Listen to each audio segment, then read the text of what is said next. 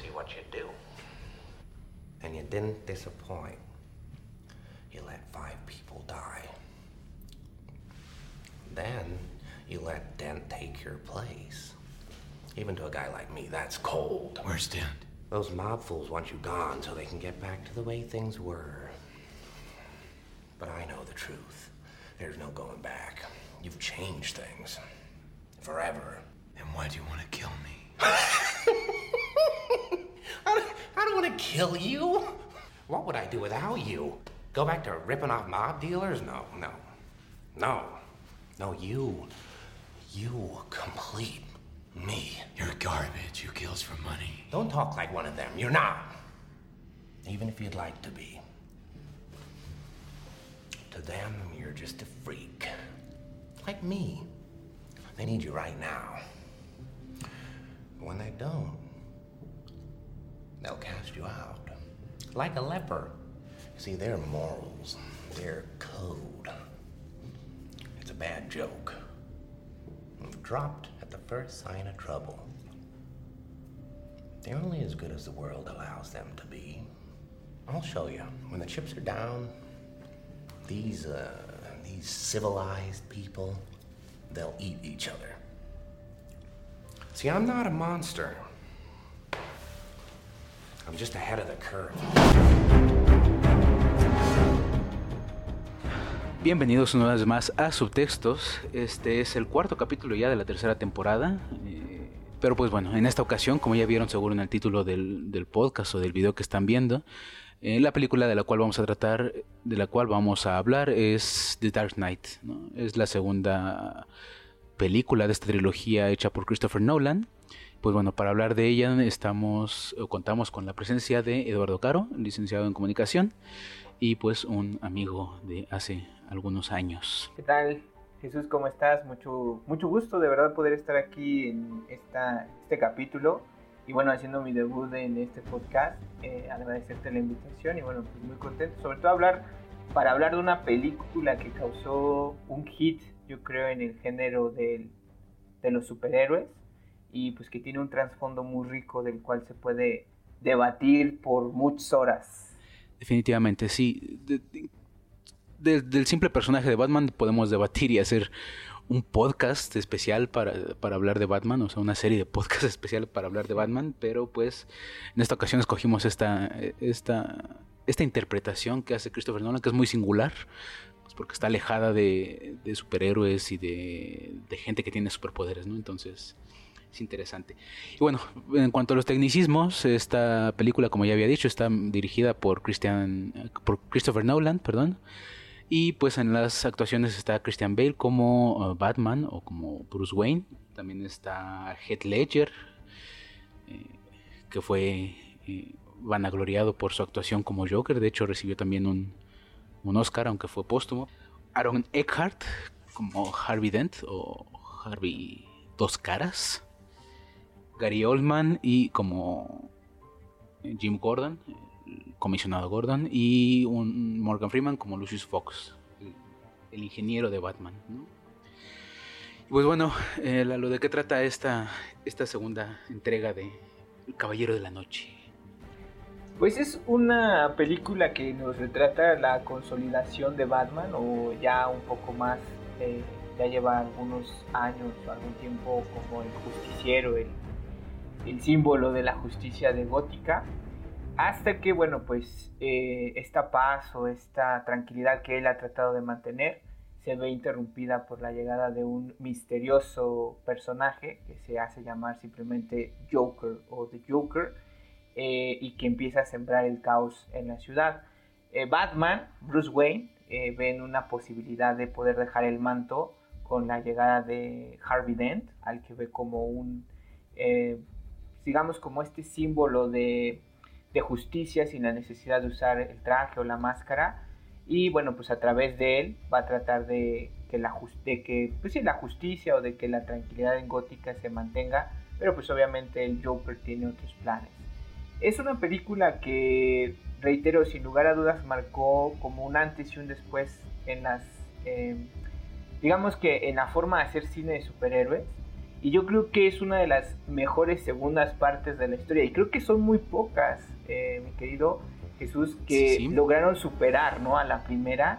Y yo creo que The Dark Knight, sin lugar a dudas, es de esas poquísimas películas o de esas poquísimas secuelas que superan o están a la par de la, de la primera entrega, ¿no? Sí, sin duda. Batman Inicia es, es una buena película para introducir a Batman una vez más, porque ya lo han introducido como ya lo habían introducido como dos veces, tres veces antes en el cine, con la de Tim Burton, antes no sé si con Adam West introdujeron como la historia del personaje, pero ya es un personaje que ya se conoce y por lo mismo también es muy difícil de, de, de, adaptar, porque es tan complejo, lleva tantos años, nació en 1930 y tantos, entonces es un personaje muy difícil de adaptar. Pero sí, creo que justo esta, esta secuela se puede poner, digo, eh, apreciación personal, se puede poner al lado del padrino como las, una de las mejores secuelas de, su, de su serie. Y, sabes también porque elevó al personaje a, un estatus que no estábamos acostumbrados. O sea, bueno, digo, tampoco es que la, la vara estuviera muy alta. Veníamos de esas dos desastrosas eh, películas de Joel Schumacher. Eh, pero que bueno, por ejemplo, Tim Burton yo creo que con Batman Returns eh, logró también elevar un poco el, al personaje, que obviamente pues ya después Batman y Robin y Batman eternamente lo... Y los batipezones. Todo. Sí, caray, la batitarjeta de crédito mandó todo al diablo. Pero creo que Nolan, nuevamente con The Dark Knight, toma al personaje y lo lleva a un nivel del que no estábamos acostumbrados ver en una película de superhéroes, ¿no?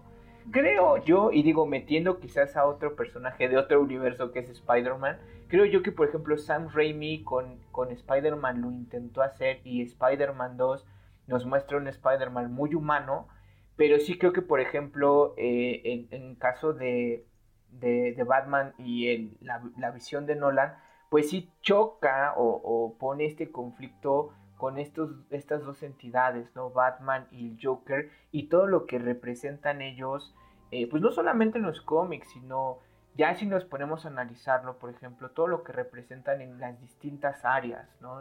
sociológicamente hablando, psicológicamente hablando, psicológicamente hablando, y los enfrenta de una manera que sí, nos, que sí logramos entender esas posturas, y más que nada la postura del Joker, que se va demostrando a través de la película, ¿no? Exacto, sí, sí, y, pues la prueba de eso es que también, o sea, fuera de la película y del, universo que creó Nolan, pues han hecho miles de, estudios sobre los problemas psicológicos que tiene no solo Batman, sino todos sus, sus, némesis o sus villanos, ¿no?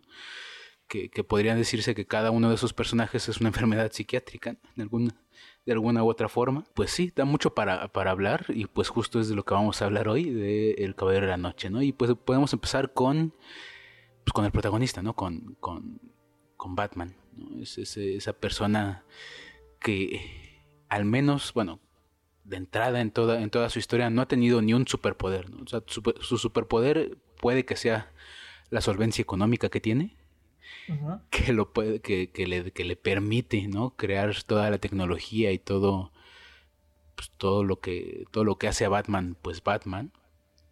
Pero fuera de eso no tiene ningún superpoder, ¿no? Y eh, creo que lo, lo, primero por lo que podemos empezar es la, la ética tan singular que tiene, que tiene Batman, ¿no?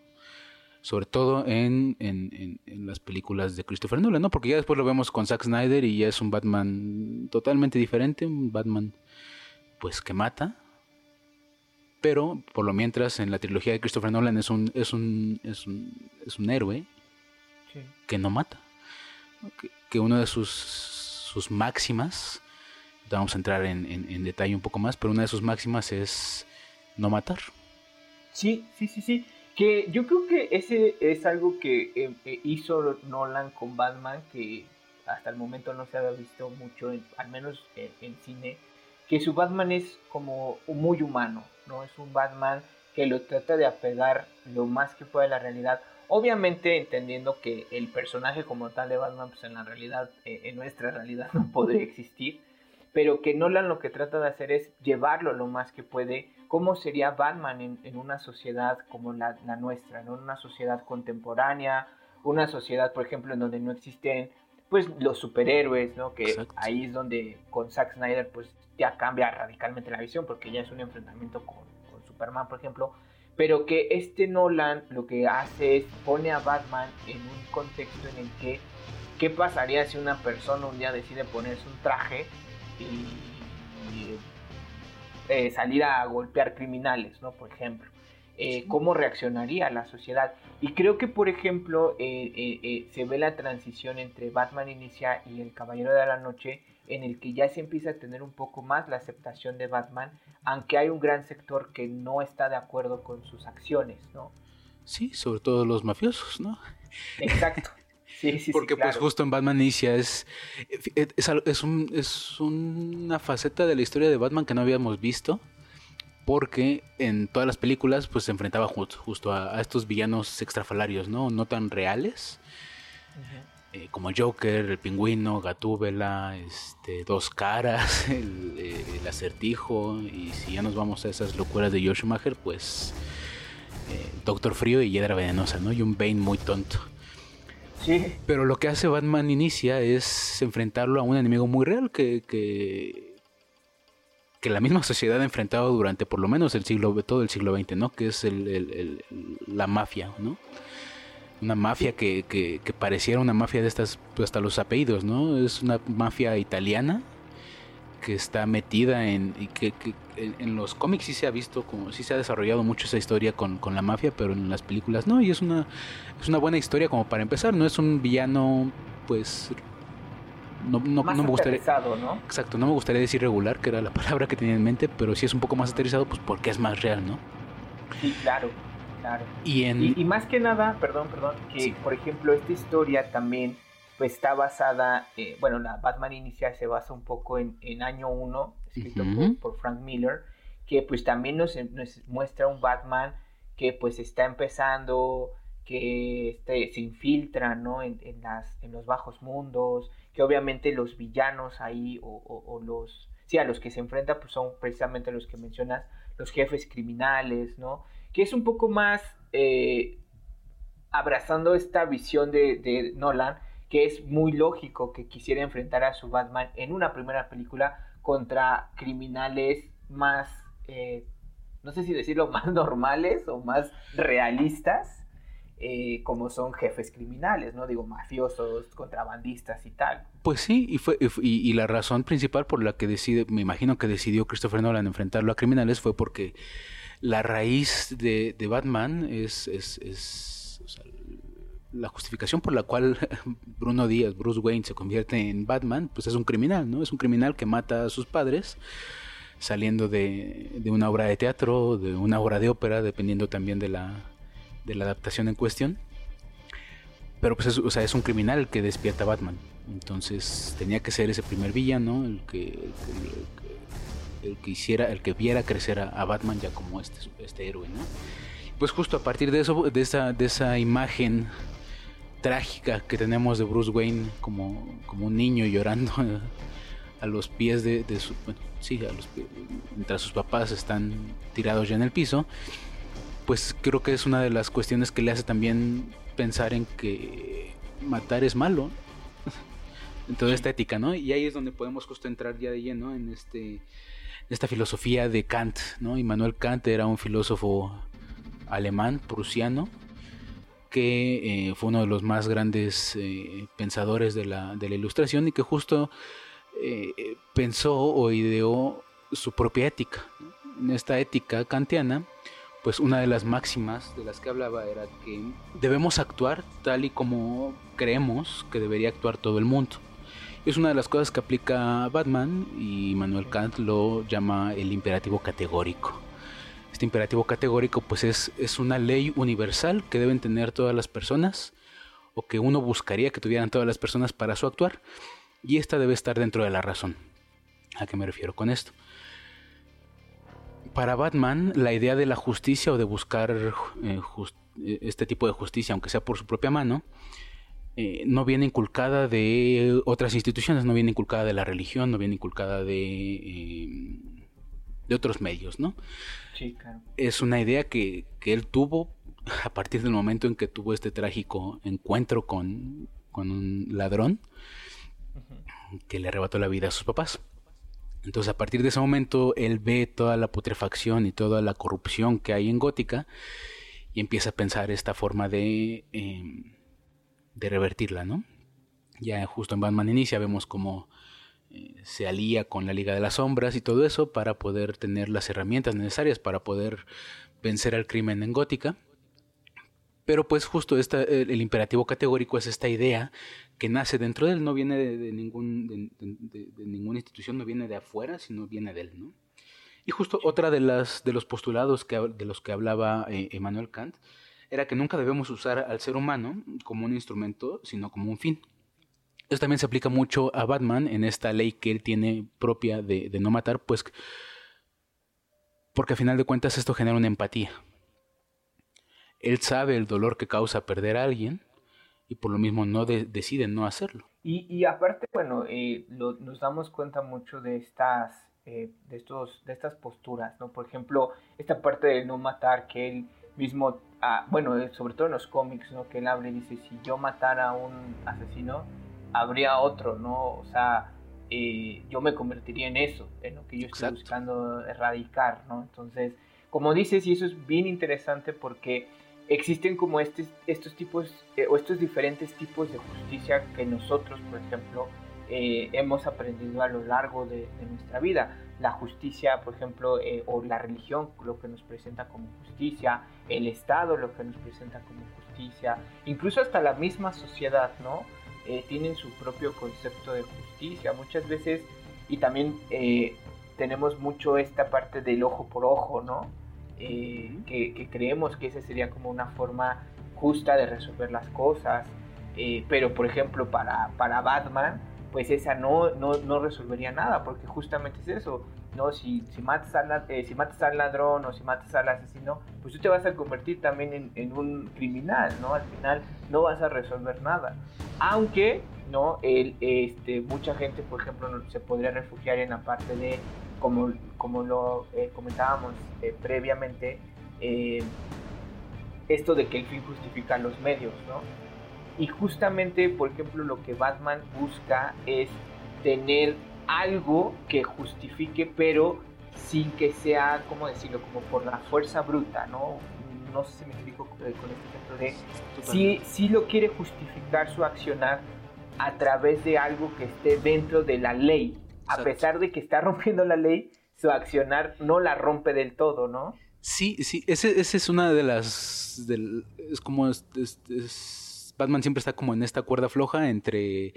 Lo, vamos a hablar un poco más, más adelante, pero entre el utilitarismo y eh, la, ética kantiana, ¿no?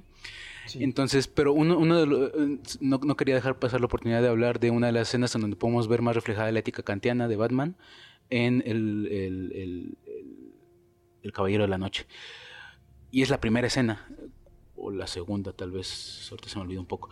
Pero justo es cuando eh, Batman aparece eh, después de que aparecen estos copycats, ¿no? Estos impostores o estos Batmans con vestidos de con este protecciones de hockey. Y ya, bueno, después en, en una escena posterior está hablando con, con Bruce Wayne y le dice, con, con, perdón, con Alfred y le dice, esa no es, esa no es la inspiración que busco en las personas, ¿no? A final de cuentas, el, imperativo categórico que quiere eh, Bruce Wayne infundar en la sociedad de gótica no es la de buscar una justicia por la cuenta propia, sino justo que Ciudad Gótica sea un lugar en donde se imparta justicia de manera legal, ¿no? Sí. Es por eso que él no es, él no es como dirían, eh, juez y verdugo no solamente es el juez, tampoco puede ser el, juez porque no hay un juicio, pero pues es el es la persona que los agarra, tal vez, y lo vemos también con, con, con Lao, ¿no? Sí. La persona que lo agarra y se lo deja a la justicia para que la justicia, pues, forzar también un poco a la justicia para que haga su chamba, ¿no? Sí, y, y más que nada, por ejemplo, que es lo que él ve en Harvey Dent, ¿no?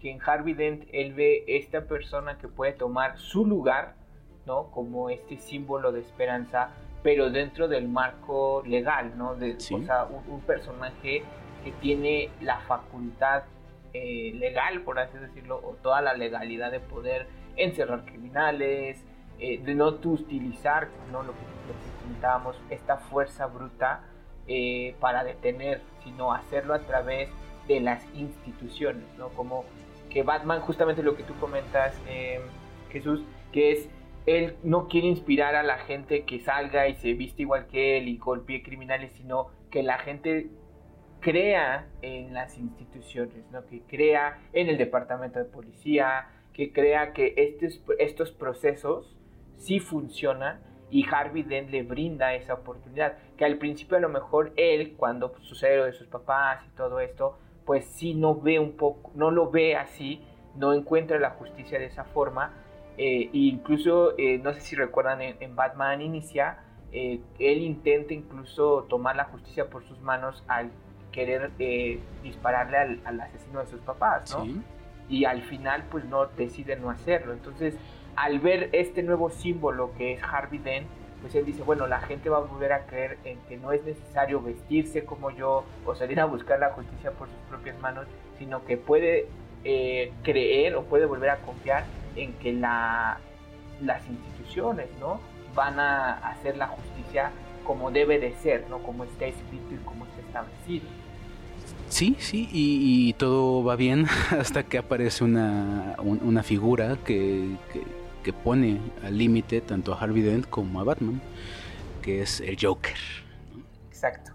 El Joker en, en, en, la, en la mitología o en el panteón de Batman, pues ha sido su némesis, desde, casi desde sus inicios, en, las en, los cómics hasta, hasta la, actualidad, ha sido el villano más eh, recurrente, el que más le ha, le ha golpeado a Batman, tanto física como mentalmente. Pues lo vamos en la película, ¿no? Eh, a final de cuentas, eh, lo que busca Joker es romper a Batman romperlo ideológicamente, porque ya, ya vendrá quien lo rompa físicamente. Sí, sí, sí pero ideológicamente o, ponerlo a prueba ideológicamente, siempre lo ha logrado Joker, ¿no? Y en esta película es importantísimo, ¿no? Porque aunque también el Joker ya había sido adaptado al cine en, una anterior ocasión, también había sido muy fantasioso, ¿no? Este, igual un líder de la mafia que, que recibe su, su, característica sonrisa por caer en ácido. Y lo interesante del Joker de, de Heath Ledger y de Christopher Nolan es que no tiene una historia o al menos no una historia una historia segura, ¿no? Sí. Porque cuenta, cuenta diferentes historias y, va por ahí contando que fue su papá el que le hizo las cicatrices o que, o que él mismo se las hizo o, todas esas cosas. Pero, este, pero eso es lo que hace singular a este Joker, ¿verdad? Es interesante porque, eh, por ejemplo, la, parte de eh, esta de, no tener como un, origen, que es parte de, crea esta personalidad del Joker de como burlarse, ¿no? Incluso del, no tener un pasado o eh, en el cómic de, de, Killing Joke de Alan Moore, la broma asesina, este, él menciona eso, ¿no? Él dice, si vas a tener un pasado, ¿por qué no elegir el que te guste, ¿no? Entonces, eh, esta, también esta parte de este Joker como desconectado un poco de, esta, de esa realidad, ¿no? Un Joker que, le, que, prefiere crearse a sí mismo, ¿no? Crear su propia, eh, su propia, sí, su propio pasado, irlo cambiando y que también un poco esta parte de esa visión retorcida que él tiene de la, de la vida o de la realidad, ¿no? Porque los dos eh, orígenes que él cuenta pues son trágicos, ¿no? Uno es un papá borracho y el otro es que eh, su esposa, ¿no? Lo, abandona. Entonces, este, bueno, para querer hacer sentir bien a su esposa pues se hace las cicatrices. Entonces, nos habla también de este personaje que eh, cómo va distorsionando eso y cómo, como dices, ¿no? Le da una, no sé si decirlo como este, esta mística de no tener un origen, de que nosotros nunca lo vemos en pantalla y que su única finalidad como sea es eh, derrumbar ideológicamente a Batman, ¿no? Arrastrarlo, decir, eh, como se lo dicen incluso en la película, ¿no? En esa, yo creo, y es un punto de vista muy personal, esa grandiosa escena del, interrogatorio, que él le dice, somos iguales, ¿no? Al final de cuentas, lo único que pasa es que tú estás de un lado pero y, yo estoy del otro, pero al final la línea que nos separa es muy delgada, ¿no? Es como decir, tú piensas que yo estoy loco porque, no sé, por lo que hago, por lo que me he visto, pero pues vete tú, ¿no? O sea, ve cómo estás tú, estás disfrazado. O sea, esa escena yo creo que pone en manifiesto toda la ideología del Joker, ¿no? Al menos de este Joker, ¿no? De, de que él trata de, de hacerle ver a la gente que Batman está igual que él, ¿no? Esa es una persona que está psicológicamente mal, ¿no? Eh, al, hacer lo que hace, ¿no? Sí, sí. Sí, y ahí es donde podemos eh, eh, justo retomar esta igualdad. el Joker puede ser nihilista en algunos momentos, pero sobre todo lo que es, es, bueno, él mismo lo dice, ¿no? Es un poco un agente del caos. podemos retomar un poco las teorías de otro filósofo que se llama Thomas Hobbes si ustedes no recuerdan bien a Thomas Hobbes, pues el que es el que saca la, famosa frase del lobo es el, el lobo del hombre, ¿no? El, hombre para sobrevivir tiene que convertirse en, un ser, eh, una bestia, para sobrevivir al hombre. Y eh, Hobbes también eh, tiene una, forma de pensar que la describe en su libro llamado Leviatán. En este Leviatán él define a este monstruo como un monstruo que a partir del terror va a hacer que la gente salga de este estado natural, de este estado bestial, para eh, que se ordene. Y podemos tomar a partir de esto la igualdad que tiene tanto Batman como el Joker, porque los dos, los dos generan o buscan generar un cambio en la sociedad a partir del terror. Lo vemos con la Liga de las Sombras, ¿no? La Liga de las Sombras le enseña a Bruce Wayne eh, cómo usar técnicas teatrales para causar terror y que, que la gente le tenga miedo pero para que la gente esté bien, ¿no? para que la gente se, se alinee a la institucionalidad de Gótica y no haya ningún problema. Mientras que eh, Joker utiliza el terror para que la gente tome el poder de, la, de, su tome justicia por su propia cuenta. Y esto lo podemos ver en varias escenas que salen en, en, el, en el Caballero de la Noche, pero en especial en una, ¿no? que es la de los ferries.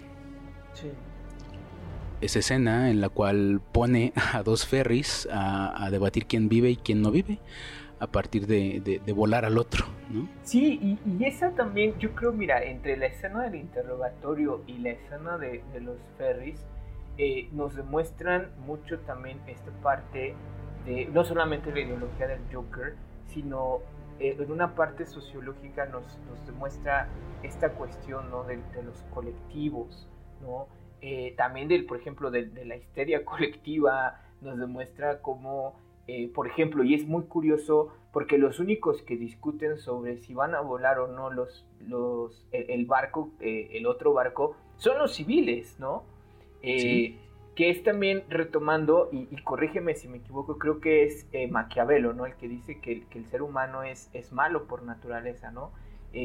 había creo que otro filósofo, Hobbes, eh, y había otro filósofo que decía que el humano se corrompe, ¿no? Y, justamente Maquiavelo le, bueno, no sé si se lo debate directamente, pero él dice que no. Y creo que aquí lo, lo demuestra, ¿no? Porque, reitero, quienes hablan sobre volar el barco son los, los civiles, ¿no? Y son los civiles, perdón, porque tienen una, una superioridad moral, bueno, según ellos, ¿no? que a final de cuentas el Joker los pone en el mismo plano, ¿no? Eh, eh, nadie es superior al otro porque los dos tienen la arma con la que pueden volar al otro pero por lo mientras los civiles se sienten moralmente superiores a los, a los, a los reos. ¿no?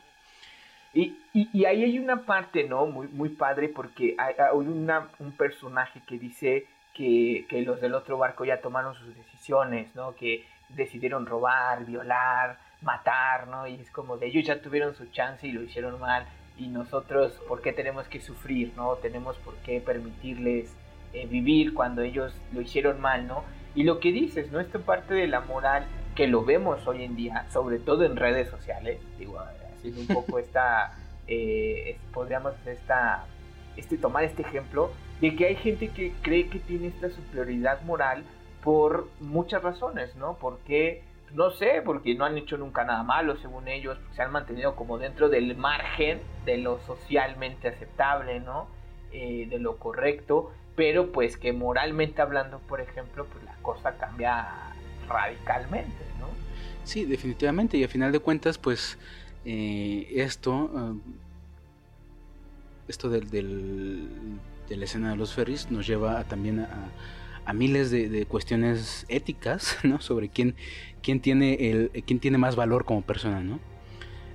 Eh, se ponen a, justo lo, civil. E, es interesante lo que dices porque justo los reos no se ponen a debatir, ¿no? Al final de cuentas nada más uno de los reos es el que se levanta y diciéndole a todos pues justo lo que lo mismo que dicen los, los civiles, ¿no? Nosotros ya tuvimos la oportunidad y pues va a ser lo que lo que ellos quieran, ¿no? lo que lo que el otro barco quiera, ¿no? Entonces, esto nos lleva a un pequeño un debate, un debate que, que, se llama el debate de los prisioneros, ¿no? Es este, esta cuestión, ¿no? Este eh, ejercicio que se hace de que son generalmente cuando tienes, o bueno, así lo, lo exponen, es, tienes dos personas a las cuales eh, les vas a ofrecer un trato. Les dices, por ejemplo, si vas, si, si suponiendo que cometes un crimen, ¿no? Con otra persona y le dices a una de ellas, si dices o si eh, denuncias, ¿no? O entregas a tu compañero, eh, te vas libre. Pero si tu compañero decide hacer lo mismo contra ti, pues tú te vas a la cárcel y se va libre, ¿no? Eh, se maneja de distintas maneras porque esta, esta teoría o esta, ¿cómo decirlo? Como esta idea tiene como diferentes, decirlo, alternativas, ¿no? Como variables. Diferentes variables, sí. Sí, sí, sí. Sobre, por ejemplo, que puede ser de si los dos confiesan, eh, pues los dos se van 5 años, ¿no? Pero si solamente uno confiesa sobre el otro, pues el otro se va encerrado 10 años y el otro se va libre, ¿no? Y como que te dan a, a partir de recompensas. Y en este caso, por ejemplo, en, en, en, la escena del ferry, de los ferries los podemos ver porque la recompensa es si tú eh, activas eh, la bomba en, que está en el otro barco, tu recompensa es que vas a vivir, pero si la otra persona decide hacerlo, pues la recompensa de ellos es que ellos viven y tú vas a morir, ¿no? Entonces es como ponerlo en ese momento, eh, ponerlo en práctica, lo vemos en, en la escena, pero también es como esta parte de lo que el Joker a través de la película lo va desarrollando, que es en un momento de presión o en un momento cuando la gente está a punto de morir, es cuando demuestran su verdadera cara, ¿no? Sí. Y aquí en esta escena lo vemos, porque al final, como, como lo comentamos, los civiles son los que empiezan a debatir si ellos, si los otros deberían de morir, y, la, y los reos son como de, pues sí, sí hay algunos que, intentan, este, como ponerse el brinco, ¿no? O eh, querer hacer que, que este este personaje que sostiene el, detonador, hasta que este otro reo se levanta y se lo quite y dice, no, pues vas a decir que te lo quité, vas a decir que yo te lo arrebaté y se acabó, ¿no? Y nos demuestra justamente esta parte de cómo la sociedad, cuando, y, y en una cuestión colectiva, cuando están bajo esta presión o se ven amenazados, pues sí reaccionan de ciertas maneras, ¿no? Sí, justo cuando tiene miedo, es, volvemos otra vez un poco a Leviatán, pero justo en esa misma escena, mientras están en, el, en, medio del río debatiendo o, viendo quién va a explotar, pues está Batman eh, dándose unos golpes con, con el guasón.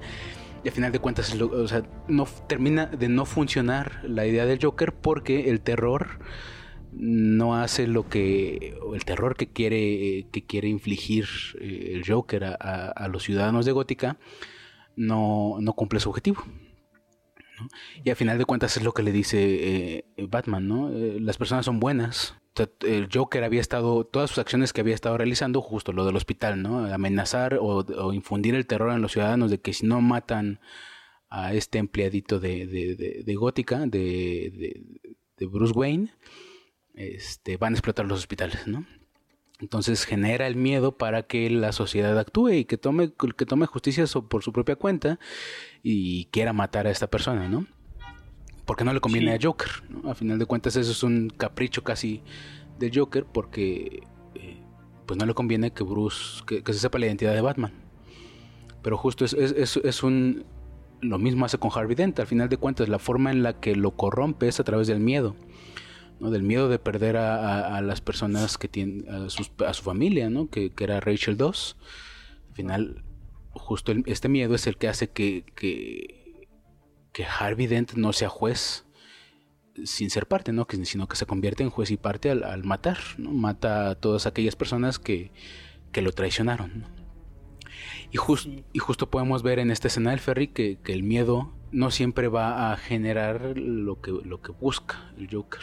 Y, sabes, sabes también si eh, eh, la parte, por ejemplo, lo que mencionas, ¿no? del terror, del miedo, pero sobre todo es muy curioso porque también lo hace a través del caos, ¿no? Que la gente cuando está en una situación como de, presión extrema o en una situación como de eh, en la que sabe que puede perder algo o que va a morir, se entrega al caos, ¿no? y al final, por ejemplo, bueno, en la escena de, de los ferries, pues es también lo que intenta demostrar, ¿no? Que al final la naturaleza humana es esa, no es entregarnos al caos, es eh, como volvernos locos y que todo, o sea, todo se vaya al diablo y que ahí ya es cuando realmente eso es como real, eh, vaya, eso es como en realidad somos, ¿no? Como es la persona en realidad. Lo que hace, por ejemplo, con Batman, que es esta parte de decirle, pues tú estás como en este en el mismo nivel que yo, pero pues tú te como que te reprimes, ¿no? Por eso le pone el ejemplo con Harvey Dent, ¿no? Ve lo que hice con él, que siendo una persona que era un símbolo, que creían que no se podía corromper, pues al final, al, cuando sufrió, cuando estuvo en esa situación y vio lo que pasó, pues decidió entregarse a la verdadera naturaleza, que es el caos, ¿no? Que es el, el que realmente todas las personas, pues en el fondo, o eh, vaya, no sé si expresarlo así, pero justamente lo que te, mencionaba, ¿no? Que el ser humano es malo por naturaleza y solamente necesitan como este empujón para eh, entregarse a eso, ¿no? Sí, sí, justo así lo dice el Joker, ¿no? Es todo lo que necesita la gente es un pequeño empujón. Y, y, también otra de las frases que dice es que la ética de todas esas personas fuera de Batman es un chiste.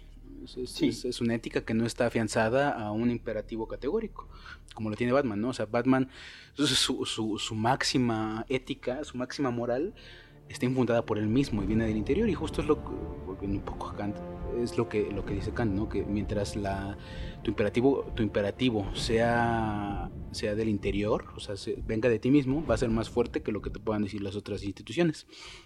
Y entonces, pues, pues sí, ese es el gran dilema y es, es, una gran comparación entre, entre Joker y Batman, que al final de cuentas son la misma cosa.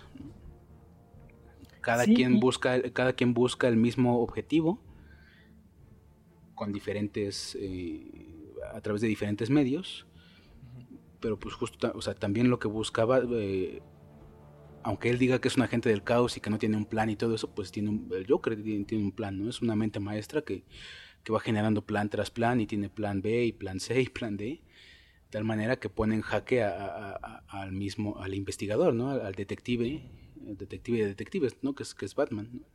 Sí, no, y, sabes también, eh, por eso yo creo que también eh, vale mucho la pena analizar o, o retomar la escena del interrogatorio eh, desde muchos puntos de vista, o sea, desde lo cinematográfico, la actuación, hasta el contexto y, todo lo que conlleva esa escena, porque creo que esa escena te retrata de una manera, ah, no quiero sonar como muy em, eh, exagerado, pero creo que sí te retrata de una manera sublime la relación entre Batman y el Joker, ¿no? El diálogo que sostienen ambos, porque ahí es donde Batman se da cuenta que al Joker no lo puede amedrentar o no lo puede suavizar a través de la fuerza física.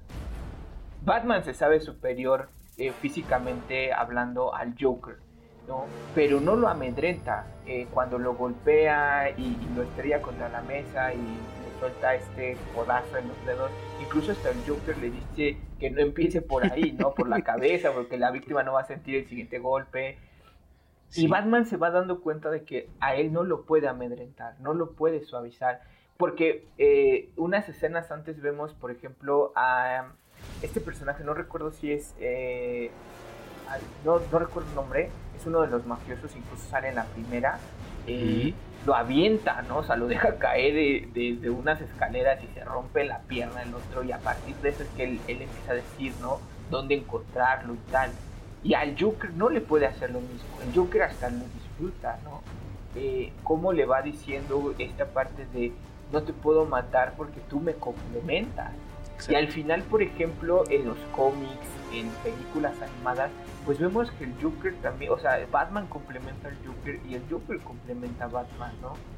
que es ese paso que Batman nunca va a dar, o es esa línea que siempre, si Batman cruza esa línea y mata al Joker, sabemos, por ejemplo, que entonces Batman se podría entregar a toda esta locura o a todo este caos, ¿no? Y creo que es esa línea que le recuerda, ¿no? Que nunca tiene que ser cruzada. Sí, sí, justo, justo lo que podemos hacer una analogía es de que eh, esa pequeña línea que, que, salva a Batman de la demencia total es, es el no matar. Sí. Y justamente esta, esta ideología se contrapone o contrasta mucho con el final de la propia película. Porque a final de cuentas, en, esta cruzada que tiene contra el crimen, Batman tiene que matar. Y tiene que matar a alguien para eh, evitar que, que, la gente de Gótica vea que el Guasón o que Joker cumplió su objetivo, ¿no? Al final de cuentas vemos a, un Harvey Dent que ya es dos caras, que ya no es Harvey Dent, ya es, un villano más de, los tantos que tiene Batman. También es uno de los más eh, enigmáticos y de los más importantes que puede tener el universo de, Batman, el Bativerso, como dicen. Pero eh, dos caras, a final de cuentas, es, la, viva representación de que, el Joker pudo cumplir su tarea, ¿no? Pudo hacer que el, como le dicen en la película, ¿no? El caballero brillante o el caballero diurno de, Gótica se corrompiera completamente. Y entonces, para poder eh, salvar a Gótica del caos total que sería que, una persona rompió a Gótica completa, es, es 100% utilitarista. El utilitarismo, ya había hablado un poquito antes acerca de esto, pareciera ser una, una, corriente filosófica completamente eh, contraria a la ética kantiana, porque justo el, utilitarismo lo que dice es el fin justifica los medios. Y esto habla un poco de las mentiras útiles. Y hay algo, algo que te quería comentar que es en todas las películas de, bueno, en casi todas las películas de Christopher Nolan hay una mentira útil. Una mentira que va a hacer que justo que la trama avance, o sea, que la trama se mueva, pero también va a hacer que los personajes se salvan. Lo podemos ver en Memento, la primera película famosa de, Christopher Nolan. El, protagonista se pone, se miente a sí mismo dentro de esta eh, enfermedad también psiquiátrica que tiene para para que él pueda descubrir más cosas, ¿no? En Inception hay una mentira mentira útil, ¿no? Que es eh, quién mató a Mal, o, si, si, si fue el que mató a, Mal, ¿no? Y en el, en el, prestigio también hay otra mentira, mentira útil, ¿no? Que es el, ocultar a uno de los gemelos. Y Christopher Nolan eh, pareciera que utiliza esta mentira útil, 100% utilitarista, para este para darle vida a sus tramas, ¿no? A final de cuentas el utilitarismo pues es aquella eh, corriente que, eh, como ya había dicho, que, que, hace que el fin justifique los medios y justo, ¿no? Eh, te ponen esta, en este predicamento, salvar eh, es como, como otro, otro dilema, ¿no? El dilema del tranvía o del tren.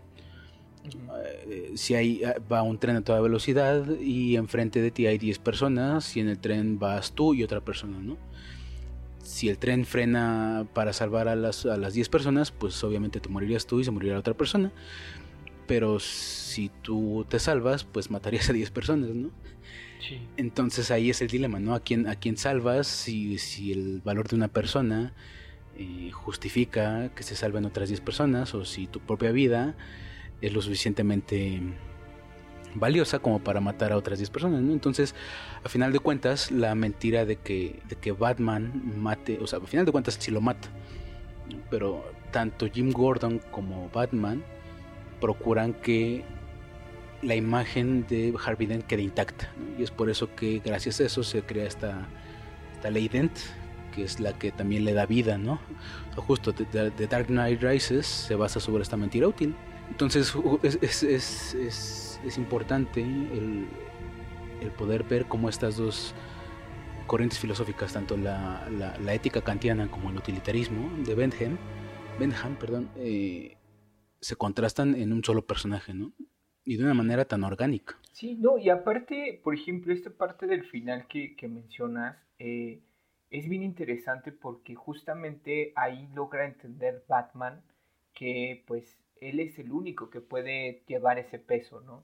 que sabe que se puede deshacer de ese, de ese personaje, pero que al final no se puede deshacer de él del todo, porque al, bueno, eh, al inicio de The Dark Knight Rises, pues nos damos cuenta que Bruce Wayne está encerrado en su casa y es un ermitaño, pero eh, en esta película, bueno, al final de The Dark Knight, él entiende eso, ¿no? Él entiende que si culpan a, a, Harvey Dent y él se toma el rol del héroe, ¿no? Que él lo detuvo y detuvo al Joker, la gente va a dejar de creer en las instituciones.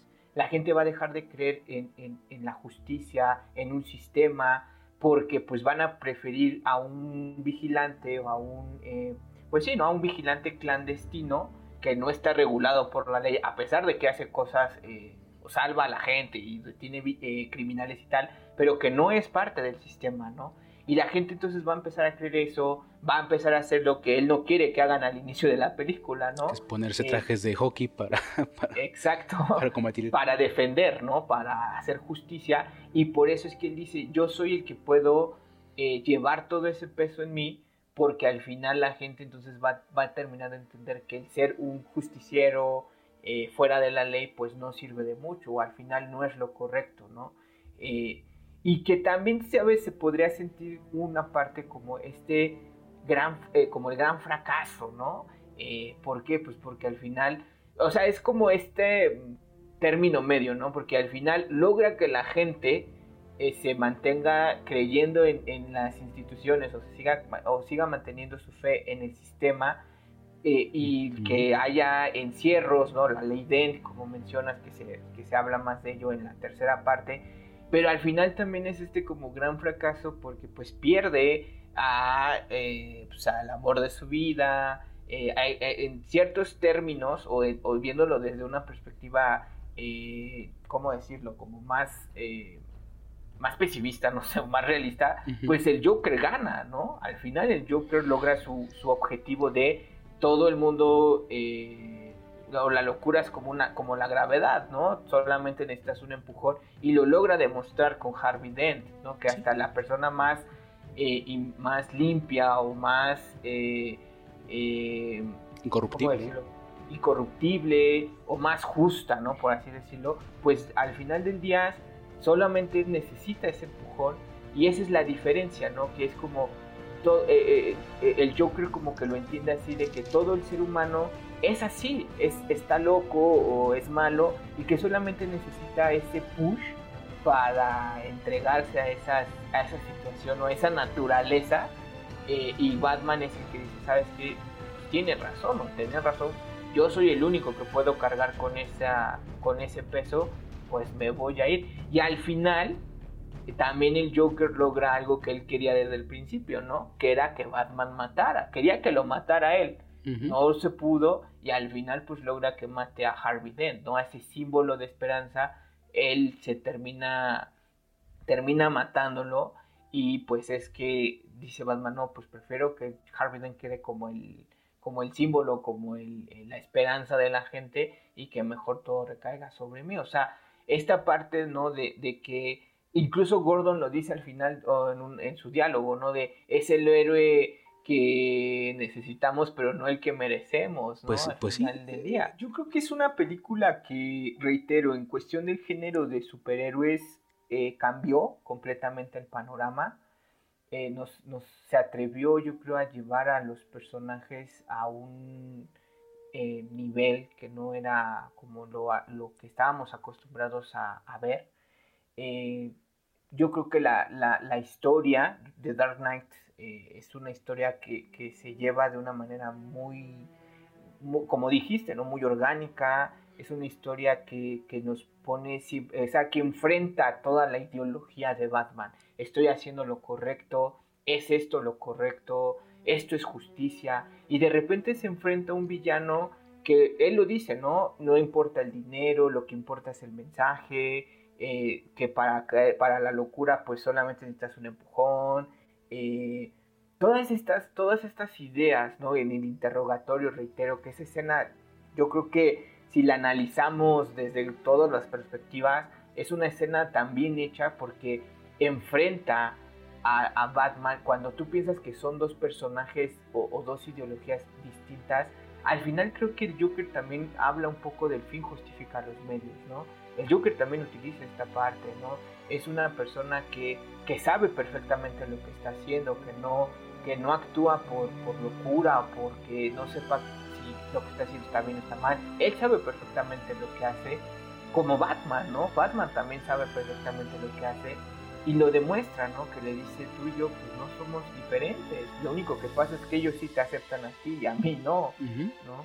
Eh, esta parte como del caos, o sea, ese enfrentamiento no solamente físico, sino lo lleva a una cuestión ya más moral, eh, a una cuestión psicológica también, porque aquí nos demuestra que pues Batman podrá estar musculoso y podrá saber mil técnicas de pelea, pero si llega una persona que lo empieza a poner en estos predicamentos, realmente toda esa fuerza no le funciona. Reitero, el mismo Joker se lo dice, ¿no?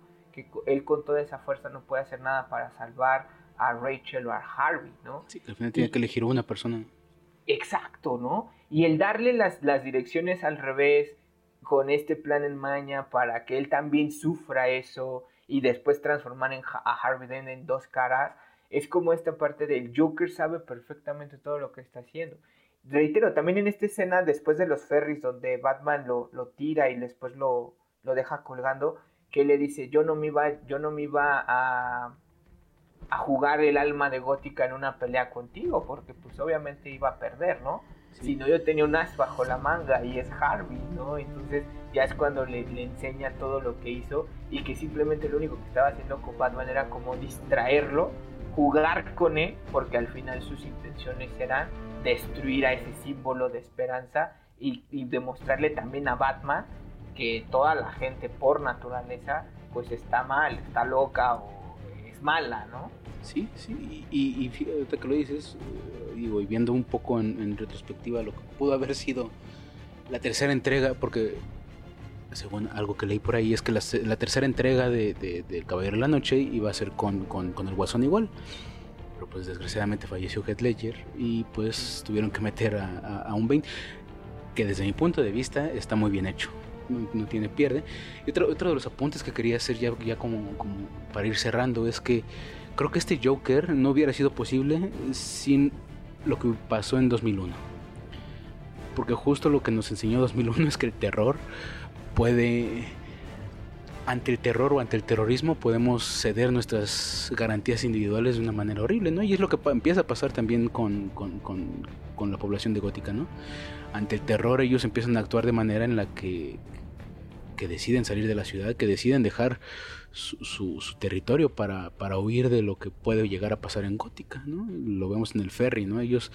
Eh, renuncian de alguna manera a sus garantías individuales para poder sobrevivir y es lo que pasó en 2001.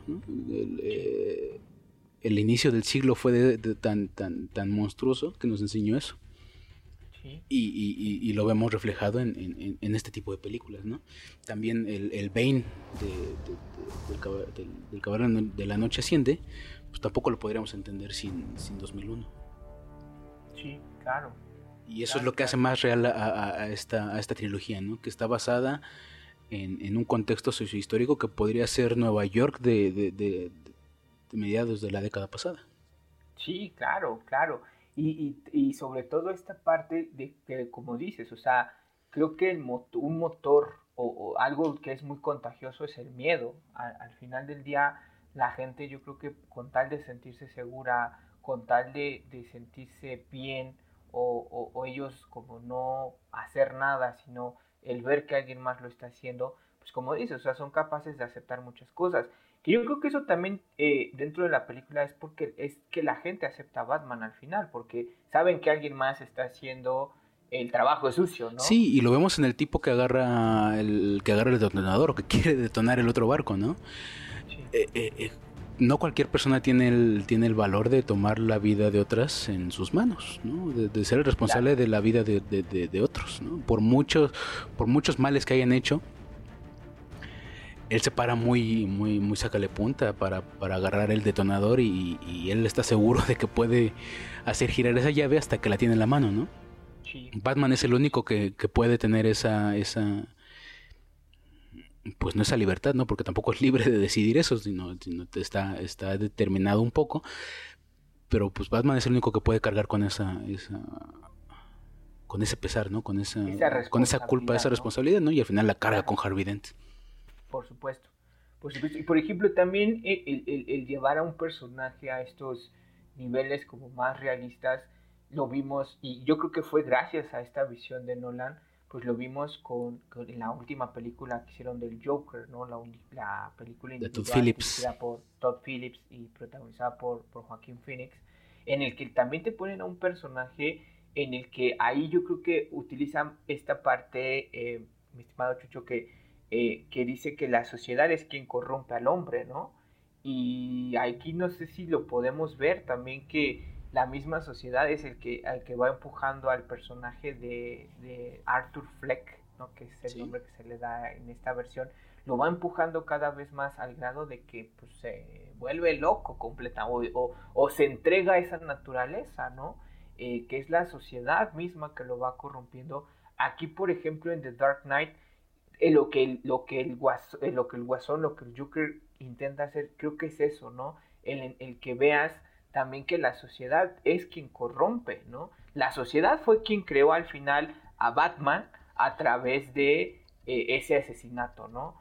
Y la sociedad crea también a otro villano que es el, el Joker en la versión de, del 2019 eh, a través de eh, ignorarlo, ¿no? El, hacerlo menos, el, no prestarle la atención y lo van orillando a esto, ¿no? O sea, de, todo el caos eh, y del sufrimiento pueden surgir tantas cosas. Una es una persona que intenta evitarlo y la otra es una persona que lo quiere seguir, ¿cómo decirlo? Como esparciendo, ¿no? Entonces, creo que esos análisis eh, de personajes, mucha gente puede decir como, no, pues son películas de superhéroes, pues véanlos como tal, ¿no? Y, se molestan un poco por este tipo de análisis. Pero yo creo que es bien interesante porque son, son eh, situaciones o son temas que si los metes en una película como estas y los llevas a, a estos estudios o a estos análisis, te salen cosas bien interesantes, ¿no? Sí, sí, a final de cuentas el cine es un reflejo de la realidad, como cualquier arte, ¿no? Entonces, claro. por mucho que el guion no esté basado o, el guionista no haya tenido la intención directa de, ah, pues voy a crear a Batman porque me leí a Kant y voy a hacer que esto sea así. Pero al final de cuentas, al ser un reflejo de la sociedad, pues va a traer estas cargas, eh, eh, esto ya cargado. Entonces, pues sí, es hasta cierto punto necesario hacer estas, eh, estos análisis para a partir de una obra de ficción poder eh, entender nuestra realidad, ¿no? Y es también un poco de lo que hace subtextos. Sí, claro. El, entender la realidad a través del cine, ya sea, ya sea una, una, película de superhéroes, o una película de romance, una película de ciencia ficción.